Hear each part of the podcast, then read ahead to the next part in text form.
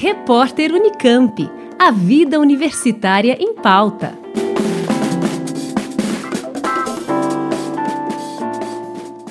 mil estudantes vão participar do processo seletivo Enem Unicamp 2022, que utiliza as notas obtidas no Exame Nacional do Ensino Médio para ingresso nos cursos de graduação da Universidade Estadual de Campinas. Ao todo, eles vão disputar 639 vagas, a maior parte delas direcionada a estudantes de escolas públicas. Foram 9.252 inscrições de estudantes que cursaram todo o ensino médio na rede pública, 1.639 de estudantes autodeclarados pretos e pardos e 2.530 inscrições de estudantes de escolas públicas que também se autodeclaram pretos, pardos ou indígenas. O número total de inscritos foi cerca de 23% menor do que o registrado nas duas últimas edições do processo.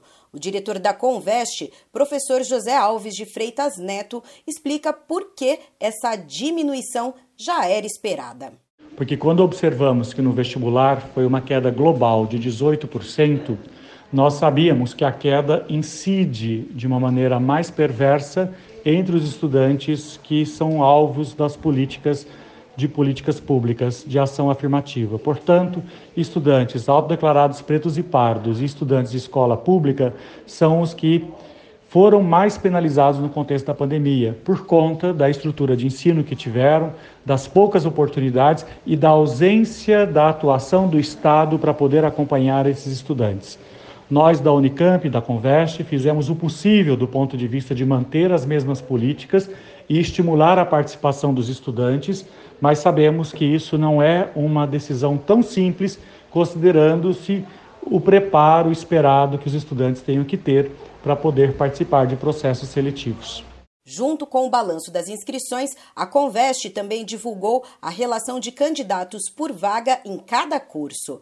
Entre os mais concorridos na modalidade Enem Unicamp 2022 estão Medicina, Arquitetura e Urbanismo, Ciência da Computação e Comunicação Social Midialogia. Assim como no vestibular Unicamp, para ter direito às cotas étnico-raciais, os estudantes autodeclarados, pretos ou pardos, passam por uma comissão de averiguação designada pela Diretoria Executiva de Direitos Humanos da Unicamp. Já estudantes que optaram pelas vagas indígenas devem apresentar a documentação especificada no edital e também podem passar pela comissão.